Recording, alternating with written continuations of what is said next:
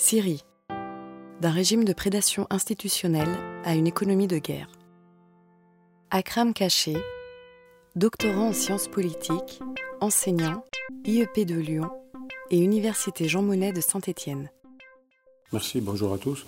Je travaille euh, à Sciences politiques à Lyon, dans un groupe de recherche euh, Grémo, Euroméditerranée, sur la question de la crise syrienne, à la fois économique et euh, l'impact euh, social. Et... Pour le coup, ce papier va présenter un peu les racines euh, d'origine de, des crises en Syrie.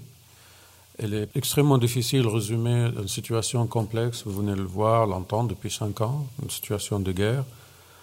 Et pour nous, autant acteurs syriens ou en même temps un sujet de recherche, on travaille sur ce qu'on appelle l'histoire directe qui se passe devant nous. Donc on n'a pas encore autant de recul et, de distance.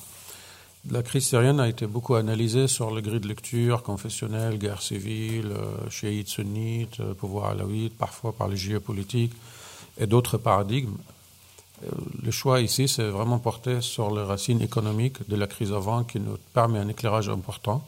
Il me semble nécessaire de revenir aussi sur l'histoire entre père et fils pour mettre les choses dans un contexte et perspective.